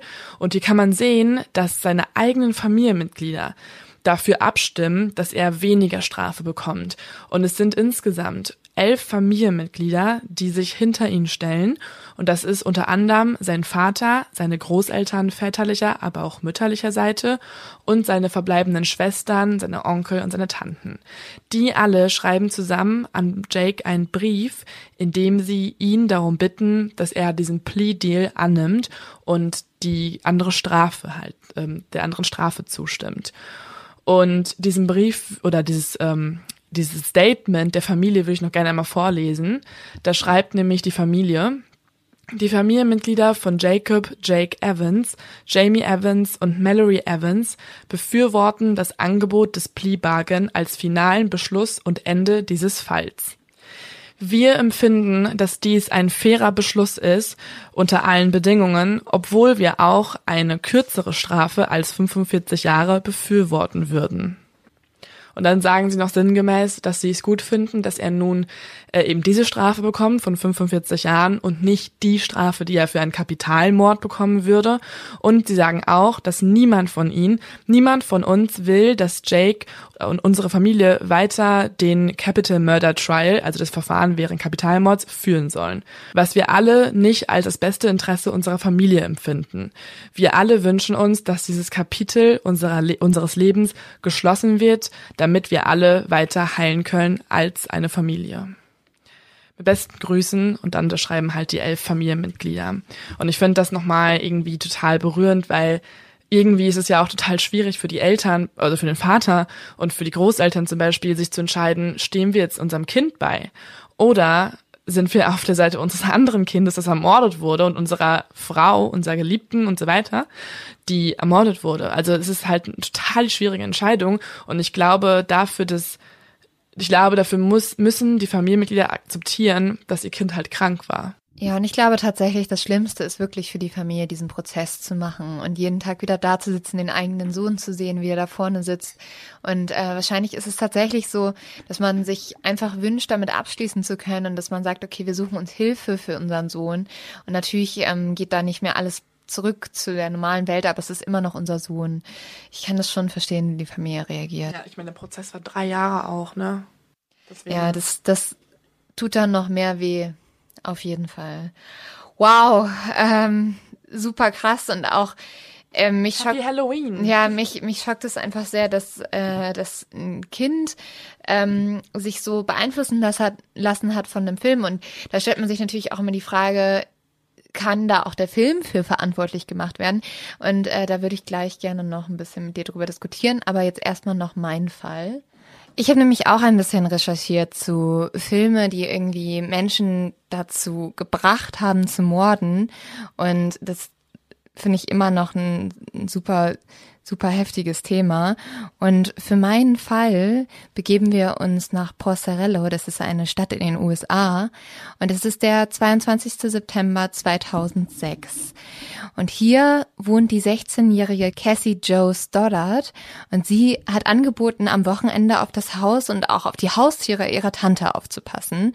Und das ist jetzt schon so, es fängt wirklich schon an wie so ein Horrorfilm, weil ihre Tante wohnt in einem riesigen Haus, ein ganz großes Anwesen und weil dieses Haus und Grundstück so groß ist, ist das Ganze auch ein bisschen ab von den anderen Häusern. Cassie ist eigentlich und jetzt fangen wir schon wieder so an, eigentlich eine sehr gute Schülerin. Ein ganz normales Mädchen. Ja, sie ist von allen, sie ist immer zu allen nett und sie träumt davon, Rechtsanwältin zu werden. Und sie geht in die elfte Klasse der Highschool in dieser Stadt. An diesem Abend ist ja Cassie alleine, aber sie möchte den Abend auch nicht alleine verbringen. Sie bereitet nämlich jetzt Popcorn vor, weil ihr Freund Matt soll dazukommen und noch zwei weitere Freunde der zwei. Und Cassie und Matt sind erst seit vier Monaten zusammen, aber es ist so diese typische Teenie-Liebe und die beiden haben ganz viele süße Fotos schon zusammen und ich lade euch da mal was hoch und können eigentlich so die Hände gar nicht voneinander lassen. Und sie freut sich auch ein bisschen so jetzt mal einen Abend alleine im Haus, ähm, wo niemand ist, mit ihrem Freund zu haben. Kurz nach 6 Uhr kommt dann Matt bei Cassie vorbei. Und die zwei schauen erstmal Fernsehen. Dann kommen ja noch die anderen zwei Freunde, die kommen so etwa eine Stunde später. Das ist einmal Brian Delpa und Tori Ademic. Und die Jungs sind Mitschüler der zwei, aber auch gute Freunde. Und Cassie gibt dann erstmal allen so eine große Haustour. Ich mache das auch immer, wenn Leute bei mir vorbeikommen. Erstmal so, hier ist das Badezimmer, hier ist das. Und dann beschließen alle zusammen, dass sie sich ins Wohnzimmer setzen, das Popcorn essen, das Cassie gemacht hat und den Film Kill Bill schauen. Die Jungs wollen ihn aber nicht zu Ende gucken. Also Nee, ich glaube, es ist auch ein geiler Film. ja, aber Brian und Tori haben noch was vor. Die wollen nämlich eigentlich ins Kino gehen. Also die wollen den ganzen Abend, glaube ich, nur Fernsehen gucken. Und sagen dann so etwa nach einer Stunde, ja, sorry Leute, äh, ich, wir wünschen euch noch einen schönen Abend, aber wir gehen jetzt ins Kino. Brian benutzt dann noch kurz die Toilette und dann sind Cassie und Matt ganz alleine in diesem großen Haus. Und die freuen sich erstmal, gucken irgendwie noch ein bisschen Fernsehen, äh, schließen die Tür ab. Vielleicht wird auch ein bisschen rumgeknutscht, wer weiß. Und dann passiert aber auf einmal ein bisschen was Merkwürdiges. Die zwei sitzen auf dem Sofa und dieses Haus hat einen riesigen Keller. Und aus diesem Keller hören die immer so... Leo guckt schon so ängstlich. Oh mein Gott. Also Keller und großes Haus und äh, True Crime Podcast, keine gute Kombi. Auf gar keinen Fall. Und aus diesem Keller hören sie jetzt immer so Geräusche, als ob was umfallen würde oder Oh so. mein Gott, das ist der Grund, warum ich nie in den Keller gehen wollte, um Wasser hochzuholen. Immer so, wenn ich in den Keller musste, war es immer Endszenario. Ja, und Cassie hat super Schiss. Aber Matt beruhigt sie so ein bisschen, sagt so, hey, also, pff, ist doch nicht schlimm, alte Häuser, die knatschen halt mal. Aber dann passiert was, was Cassie jetzt richtig Angst macht. Nämlich auf einmal wird alles stockduster. Der Strom ist ausgefallen, denken die zwei. Oh mein Gott. Und jetzt Cassie hat totale Panik und Matt beruhigt sie und sagt, hey, also ich gehe einfach kurz die Sicherung wieder reinmachen, gar keinen Stress. Ich gehe in den Keller und mach die Sicherung wieder rein. Nicht in den Keller. Ja, das ist tatsächlich so, so, geh nicht in den Keller, geh einfach nicht in den Keller. Aber Cassie sitzt auf dem Sofa, zittert, zittert, zittert und das Licht geht aber wieder an. Alles gut. Matt kommt wieder hoch, gar kein Stress. Alles, es war tatsächlich anscheinend, wahrscheinlich, hoffentlich Zufall. nur ein Stromausfall. Die Sicherung ist durchgebrannt. Cassie hat jetzt aber tierische Angst und sie zittert die ganze Zeit. Sie sagt, ich will nicht alleine bleiben, du kannst nicht gehen, weil Matt soll eigentlich nach Hause fahren. Ähm, unter anderem hat sie auch so Angst, weil ihre Tante hat ja Tiere und die hat einen Hund. Und dieser Hund steht die ganze Zeit bei der Treppe zum Keller und bellt wie verrückt. Als ob jemand unten im Keller wäre, sozusagen. Und Cassie hat jetzt tierische Angst. Deswegen ruft Matt seine Mutter an und sagt, hey, kann ich, kann ich bei- Cassie schlafen? Die hat voll Schiss, die ist alleine. Und Matts Mutter sagt, ja, hm, also ich möchte nicht so gern, dass du da schläfst. Also wahrscheinlich auch, weil sie ein bisschen, die sind ja gerade mal 16 Jahre alt, vielleicht sollen die da auch nicht alleine in einem Haus sein und gewisse Dinge machen können. Sie bietet aber an, äh, ich hole euch ab und Cassie kann mit zu uns kommen. Das schlägt Cassie aber aus, Warum? Weil sie die Tiere nicht alleine lassen will. Und sie hat ja verpasst, also Ja, dann soll sie auch nicht rumheulen. ja, aber sie hat ja versprochen, okay, ich bleib hier, ich passe auf das Haus auf. Und so kommt es, dass dann um etwa 10.30 Uhr Matts Mutter vorbeikommt und Matt abholt. Und Matt ist dann auf dem Heimweg, er ruft sogar noch Brian und Tori an, also die zwei Jungs, die vorhin auch da waren, und, und fragt, ob die noch was später unternehmen wollen oder sich treffen wollen. Und Tori flüstert dann nur so ins Telefon und sagt, ich kann halt gerade nicht reden, Junge, ich bin im Kino. Das ist ein bisschen unhöflich, wenn ich das mache. Und aufgrund dessen sagt dann auch Matt, okay, ich gehe einfach nach Hause, fährt mit seiner Mama heim, guckt sich noch einen Film an. So viele Filme sind in diesem Fall drin. Ja, es ist die Folge mit den Filmen, Leo, glaube ich. Cassie ist jetzt alleine zu Hause und sie macht sich erstmal Bett fertig, versucht irgendwie ihre Angst zu vergessen. Das ist aber gar nicht so leicht, weil die Geräusche aus dem Keller sind wieder da. Sie hat jetzt schon richtig, richtig Panik und denkt sich, oh Gott, das ist schon, das ist ein Albtraum. Allein in diesem Haus und dann noch so gruselige Geräusche. Du hattest die Chance, da nicht sein zu müssen. Ja, okay. Hunde, die Hunde überleben ja wohl noch eine Nacht da im Haus. Ja, aber ich glaube, das ist auch, kennst du das nicht? Also ich habe das so oft, dass ich komische Geräusche höre und dann immer sag, so Lynn, jetzt beruhigen wir uns einfach mal. Ja. Also in einem Ja, Haus sind ja auch Ratten oder so. Also da Ja, denkt ja, man halt, das ist, das ist kein großer Deal. Und jetzt passiert aber was, was Cassie wieder richtig Panik macht. Nämlich das Licht geht wieder aus. Und egal auf welchen Lichtschalter sie drückt, er geht einfach nicht mehr an. Das heißt, die Sicherung ist wieder rausgeflogen. Cassie traut sich jetzt aber nicht mehr in den Keller zu gehen. Sie ist allein, sie ist allein in diesem Haus und sie kann absolut nichts sehen. Und für mich geht gerade nicht mehr Horrorfilm. Also es ist wirklich eins zu eins das Szenario. Komplett. Und sie denkt schon, okay, scheiße, schlimmer geht's nicht. Aber doch, es geht noch schlimmer. Cassie ist nämlich nicht mehr alleine in diesem Haus. Hinter ihr taucht auf einmal ein Mann auf und sein Gesicht ist komplett verdeckt mit einer Maske. Und diese Maske ähnelt eins zu eins der Maske aus dem Horrorfilm Scream. Oh mein Gott. Und wenn man den Film gesehen hat, dann weiß man, also es gibt ja auch den Schrei, das, das Bild, also das Gemälde, der Schrei und diese Maske, also diese Scream-Maske aus dem Horrorfilm, ist daran angelehnt, würde ich sagen. Also mhm. so ganz lang gezogen mit so einem langen schwarzen Mund. Ja, diese Maske ist auch weiß, die dieser Mann trägt, aber hat so rote Sprenkler. Aber sie erinnert halt total an diese Maske aus dem Film Scream. Ah, okay, ist ein bisschen abgeändert. Bisschen abgeändert, aber trotzdem ist es halt das gleiche Horrorszenario und man muss sich vorstellen, es ist immer noch dunkel. Sie sieht nur diese weiße Maske. Es ist wirklich schlimmer geht nicht. Und die Polizei kann später nie direkt nachvollziehen, was jetzt in den nächsten Stunden passiert ist. Man weiß nur, dass es alles wahrscheinlich fast genauso wie in dem Horrorfilm Scream gewesen ist. Cassie hat versucht, ihrem Angreifer zu entkommen. Sie hatte Todesangst, sie hat nichts gesehen und sie hat immer nur diese, diese weiße Maske gesehen und komischerweise war der Mann überall. Sie konnte dem nicht erkommen. Wenn sie von ihm weggelaufen ist, stand er wieder im nächsten Zimmer. Also der komplette Horror. Also einer der Detectives beschreibt es so, es ist wie im Horrorfilm, aber das hier war echt. Am Sonntagmorgen kommt dann Cassies Familie wieder und sie finden Cassie mit etwa 30 Stichwunden und zwölf davon waren tödlich. Oh mein Gott. Jetzt ist natürlich das, was wir uns auch alle fragen, wer war dieser mysteriöse Mann mit der Maske? Der erste Verdacht, den die Polizei hat, weil sie wissen ja noch gar nichts von diesem Mann mit der Maske. Der Freund. Der Freund, ja. genau, weil man kann nicht feststellen, ob Matt also als Matt gegangen ist um 10.30 Uhr, ob Cassie da noch gelebt hat. Das ja, allerdings ist das Licht ja auch ausgegangen, als Matt oben war mit ihr. Aber das hat ja nur Matt berichtet. Ja, okay. Also genau, also das ist ja alles nur jetzt Zeugenaussagen von Matt. Also es kann könnte rein theoretisch gewesen sein. Matt sagt aber, er hätte niemals seine Freundin umgebracht. Er sagt dann auch, ich mache einen Lügendetektor-Test, den besteht er mit Bravour.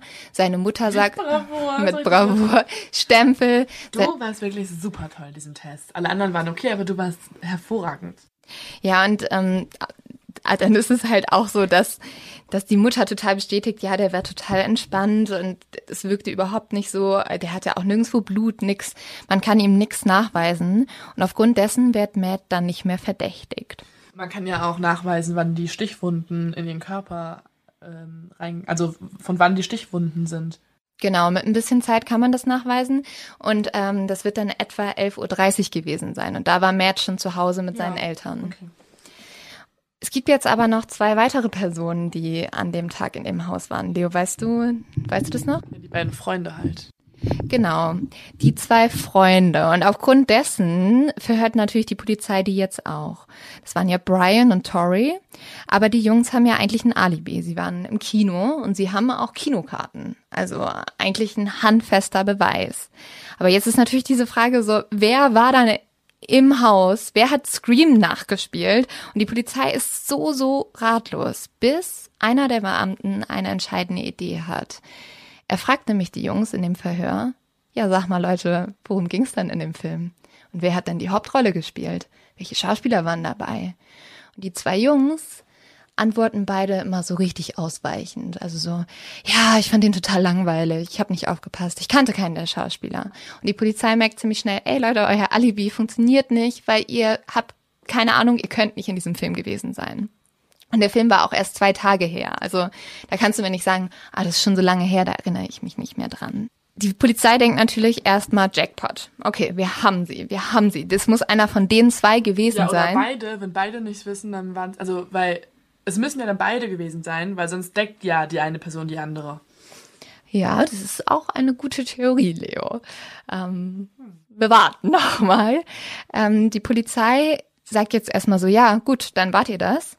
Aber die zwei Jungs haben wieder ein Alibi, und zwar eins, das genau aufeinander passt, obwohl die zwei in getrennten Raum verhört werden.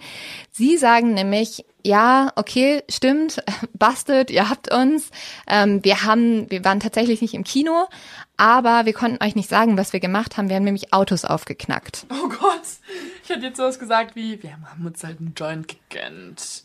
Ja. Wir haben halt Autos aufgeknackt. So, dann nehmt euch stattdessen fest, bitte. Ja gut, aber wenn du nur für Autos verknackt wirst, ja. ist was anderes als für Mord. Ja. Also in dem Sinne vielleicht gar keine schlechte Ausrede.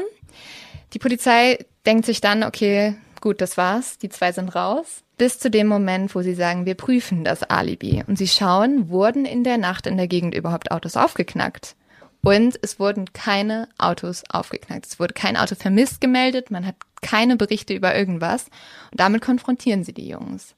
Und jetzt werden die zwei auf einmal ziemlich still.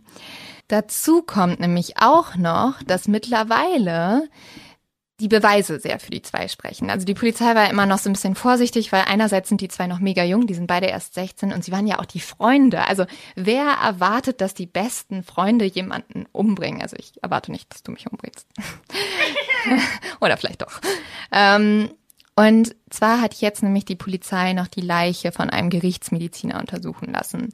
Und dabei kam raus, dass Cassie mit zwei Messern ermordet wurde. Mit einem Messer mit einer glatten Klinge und einem Messer mit so Haken drin.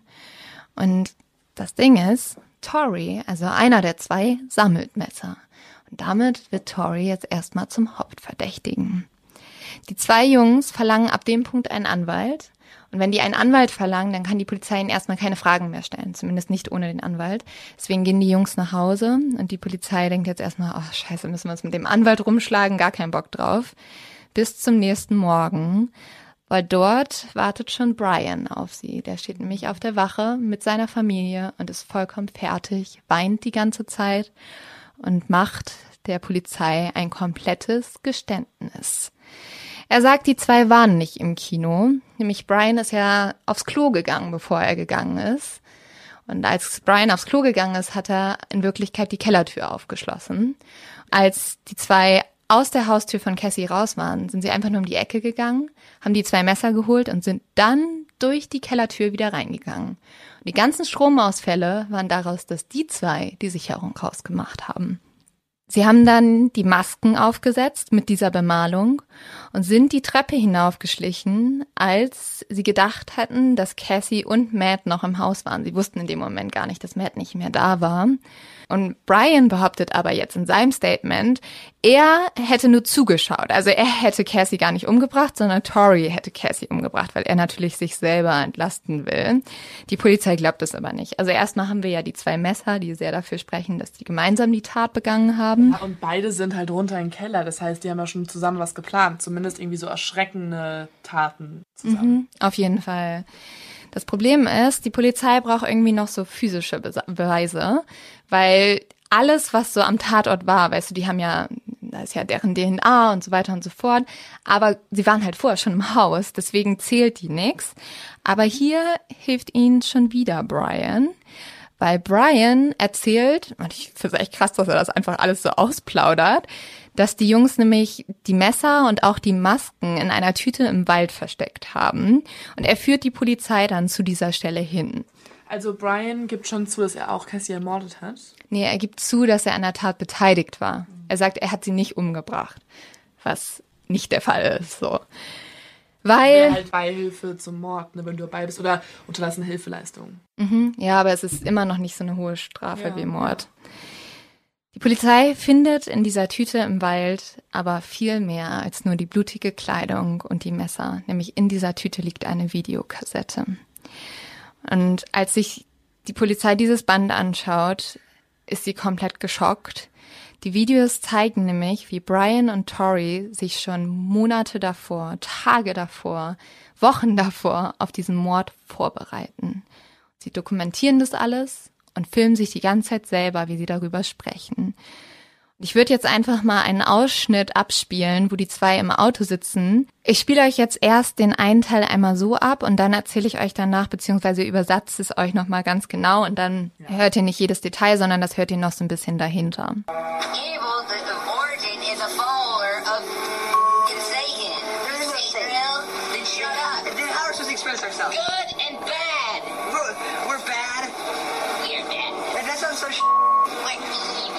Die Jungs sagen nämlich Folgendes. Das Böse, der Ursprung des Bösen ist ein Anhänger von Satan. Es gibt keinen Satan. Ist Satan real? Dann halt die Klappe. Wie sollen wir uns denn selbst verwirklichen? Gut und böse. Sind wir böse? Wir sind böse. Aber das klingt scheiße. Wir sind nicht böse, ja? Wir sind kranke Psychopathen, die Spaß daran haben, andere zu töten. Das klingt gut, Baby. Wir werden so sein wie in Scream, nur im echten Leben. Wir werden Mörder sein. Und dann sagt der andere wieder, das klingt gut, Baby. Und dann hören sie immer noch nicht auf. Sie sagen nämlich, Unfortunately, we have the grueling task of killing our two friends. And they are right in a house just down the street. We just talked to them. We were there for an hour.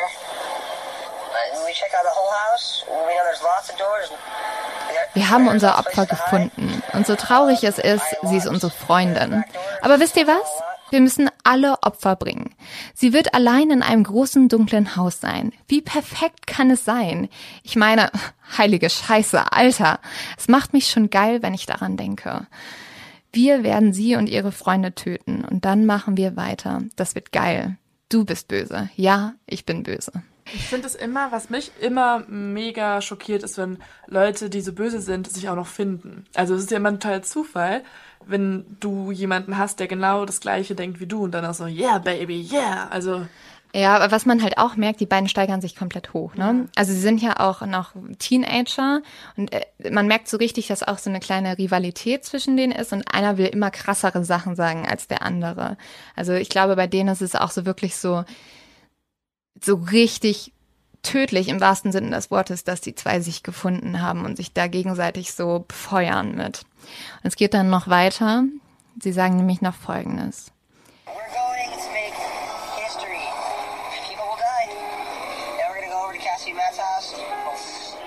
Wir werden Geschichte schreiben. Leute werden sterben.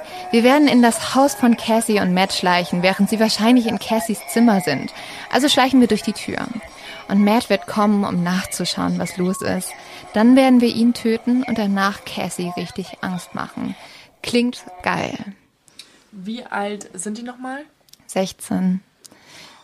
Ich find's halt so heftig, dass die auch die ganze Zeit sagen, boah, es macht mich richtig geil. Also sie geilen sich so richtig an dieser Vorstellung auf, jemanden zu töten. Und sie sehen das auf einmal als so das Lebensziel. Und sie sagen ja auch richtig so, wir werden Geschichte schreiben. Also, Jungs, sorry, ich finde nicht, dass man Geschichte schreibt mit Morden. Eine neg negative Geschichte. So Hitler hat auch Geschichte geschrieben, aber halt eine, die man auch gerne löschen könnte. Wenn es ja besser wäre, wenn es nicht passiert wäre. So. Ja, aber das Problem ist, die, denen zwei ist ziemlich egal, wie sie Geschichte schreiben. Sie wollen einfach nur gehört werden, sozusagen. Am Tag des Mordes nehmen die zwei auch ein Video auf und das würde ich euch auch nochmal zeigen, weil Brian kündigt in diesem Video wirklich ganz genau an, was passieren wird. Die machen ja echt so eine Art Vlog, ne? So Vlog How to Murder. Ja, eins zu eins. Also das ist wirklich so, äh, sie nehmen das alles auf und mich erinnert das so ein bisschen, ich weiß nicht, das Columbine-Massaker. Die zwei Täter haben damals auch alles aufgenommen. Tatsächlich kommt später auch raus, dass die zwei den Jungs als Inspiration gedient haben. Mhm. Also vielleicht wollten sie es auch irgendwie noch veröffentlichen oder so. Brian sagt jetzt Folgendes. Also es ist der Tag des Mordes. Die zwei sitzen in der Schule und nehmen dieses Video auf. 22. September 2006. Unser Plan soll heute Nacht geschehen. Hoffentlich geht nix schief und wir schaffen unseren ersten Mord. Es tut mir leid für Cassies Familie, aber sie ist die Auserwählte. Wir müssen am Plan festhalten und sie ist perfekt, also wird sie sterben. Kurz danach, und das finde ich auch so schrecklich und makaber, nehmen die Jungs noch ein Video auf, wie sie an Cassie vorbeilaufen in der Schule am Schulflur und noch so sagen so, hey Cassie, guck doch mal in die Kamera. Und genau das ist halt auch auf diesem Tape drauf. Und Brian und Tori hören sogar nicht auf, kurz bevor sie morden. Sie nehmen die Videokamera sozusagen mit. Und jetzt hören wir sie nämlich kurz nachdem sie aus diesem Haus rausgegangen sind und kurz bevor sie den Mord begehen werden. Und da sagen sie Folgendes. Bedauerlicherweise haben wir die Aufgabe, unsere Freunde umzubringen. Sie sind in diesem Haus am Ende der Straße. Wir haben gerade noch mit ihnen geredet. Wir waren eine Stunde da, aber wir haben das ganze Haus überprüft. Es gibt viele Orte, sich zu verstecken. Ich habe die Hintertür aufgemacht. Es ist also alles auf. Dann schalten die zwei nämlich die Kamera aus und gehen ins Haus. Und als allererstes schalten sie das Licht aus und dann beginnen sie mit ihrer grausamen Tat und sie sind beide gleich gekleidet, sie haben beide die gleichen Masken. Und deswegen denken Cassie die ganze Zeit auch, dass sie es mit einem Täter zu tun hat, dem sie nicht entfliehen kann, weil einfach der andere Täter schon die ganze Zeit auf sie wartet. Also es ist wirklich der schlimmste Albtraum. Deswegen sieht sie ja auch überall den Mann mit Maske. Ja, genau. Und es ist so grauenhaft, weil dieses Mädchen nicht nur einen schrecklichen Tod erlitten hat, also sie ist nicht nur brutal ermordet worden, sondern sie muss auch wirklich so die letzten Minuten, wir hoffen, dass es nur Minuten waren, nicht sogar eine Stunde oder so, in Todesangst verbracht haben. Und vor allem waren es einfach mal ihre Freunde. Es waren ihre besten Freunde. Es waren ihre besten Freunde, die sie umgebracht haben. Und man muss sich, also was ich auch so heftig finde, Matt hat einfach wahrscheinlich das allergrößte Glück gehabt, dass seine Mutter gesagt hat, nein, du kommst nach Hause. Mhm. Und ich wünsche, ich würde so gern die Zeit zurückdrehen können und sagen, Cassie, geh mit ihm. Mhm. Geh einfach mit ihm. Und also ich, ich komme einfach nicht drauf klar, weil ich finde, schlimmer als dieses Mädchen kann man eigentlich nicht sterben. Also so in Todesangst. Komplett das, krank. Einfach komplett der Horrorfilm. Und nachdem Cassie umgebracht wurde, nehmen die Jungs nochmal ein Video auf. Da sagen sie folgendes. Wir haben gerade Cassie getötet. Das ist kein blöder Scherz. Ich zittere. Ich habe ihr in die Kehle gestochen. Ich habe ihren leblosen Körper gesehen. Es fühlt sich so unwirklich an. Ich meine, es ging so schnell. Halt die Klappe. Wir müssen uns zusammenreißen. Okay, lass uns die Kinokarten kaufen. Man merkt in diesem Video, dass die beiden halt komplett nervös sind und auch sehr aufgeregt. Also ich glaube, das ist wie bei dir auch vorhin, nachdem sie das begangen hatten, meinten sie, okay, vielleicht war das, war das doch nicht so gut, was wir da gemacht haben. Und die große Frage ist halt immer so ein bisschen so, okay, was ist denn überhaupt das Motiv der zwei? Und hier kann man einfach nur vermuten, dass sie wirklich berühmt werden wollten. Und Brian sagt auch die ganze Zeit, ich will mir einen Namen machen und das ist eine gute Art und Weise, sich einen Namen zu machen. Ich denke mir nur so, Leute, ganz im Ernst, krieg einen fucking Nobelpreis. So, das ist eine gute Art und Weise, dir einen Namen zu machen. Sei Greta Thunberg 2.0. Aber nicht, es ist keine gute Art, dir einen Namen zu machen, wenn du, wenn du jemanden umbringst, wenn du deine beste Freundin umbringst. Also was auch super gruselig ist, ist, dass im Horrorfilm Scream, von welchen ja die Jungs auch beide Fans waren, am Ende dieser eine Mann mit der Maske, der auch die ganze Zeit gesucht wird, auch zwei gute Freunde sind. Und aufgrund dessen merkt man halt wirklich, dass die diesen Jungs so nachgeeifert haben. Und diese zwei Figuren im Film sagen dann am Ende, also das, das sagen jetzt nur diese fiktiven Charaktere, die sagen, wir brauchen kein Motiv. Hannibal Lecter hatte kein Motiv. Norman Bates hatte kein Motiv. Es macht mehr Angst, wenn kein Motiv da ist. Wahrscheinlich wollten die Jungs genau das bezwecken, dass einfach sie Angst machen mit ihrer ja, Tat. Im Motiv war halt genau das. Und tatsächlich, ich habe Angst. Ich ja. habe jetzt richtig Schiss. So. Am Ende sagen Brian und Tori beide gegeneinander aus. Die Verteidigung versucht die ganze Zeit zu argumentieren, dass diese Videos nur so Fantasiespiele sozusagen waren. Ja. Mhm. Klar, Leute. Eigentlich im Endeffekt war es halt richtig gut, dass die dieses Vlogging machen wollten, weil andererseits hätte man sie nicht so einfach festnehmen können, weil jetzt hatte man das perfekte Beweismaterial aufgezeichnet von ihnen selbst. Also nicht komplett unsere Kategorie zu dumm zum Verbrechen, weil es dafür zu krass ist, aber es geht in die Richtung halt. Eigene Dummheit hat sie jetzt sozusagen vor Gericht gebracht. Ja, zum Glück, zum Glück. Ja. Beide werden dann auch zu lebenslanger Haft wegen Mordes und zu lebenslanger Haft mit Begnadigung wegen Verabredung zum Mord verhaftet, weil zum Beispiel sie haben sich ja auch dazu verabredet, Matt umzubringen und sind heute auch noch im Gefängnis. Was ich sehr schön finde und vielleicht kann das ja unsere Inspiration für dieses Jahr Halloween sein. Jedes Jahr und auch noch heute gedenkt die Stadt an Cassie. Die machen so ein großes Kürbisfest für sie, weil sie wollen, dass diese Zeit im Jahr halt nicht mit dieser schrecklichen Tat verbunden wird, sondern mit dem tollen Mädchen. Krass. Jetzt glaube ich, also wir labern schon ewig, aber wir müssen ganz kurz darüber sprechen. Inwieweit, Leo, denkst du denn, sind halt kann man Filme für sowas verantwortlich machen? Mm, also ich glaube, das ist die gleiche Diskussion wie auch bei Videospielen, die wir ungefähr jedes Mal führen, wenn ein Amoklauf passiert ist. Und da gibt es ja auch verschiedene Meinungen von Experten. Also ich persönlich glaube zum Beispiel, dass die Symptomatik, die auch bei Amokläufern psychisch vorliegt, auch bei zum Beispiel Jake vorlag. Und so habe ich mal nachgeguckt, ähm, was man nämlich bei, also als psychologische Grundlage für Amokläufe sieht, ist die ähm, psychische Störung, die wird auch als Amok definiert. Also es ist eine eigene psychische Störung. Und laut DSM 4 definiert sich Amok als eine dissoziative Episode, die durch eine Periode des Grübelns charakterisiert ist, auf die ein Ausbruch gewalttätigen, aggressiven oder menschengefährdenden Verhaltens folgt.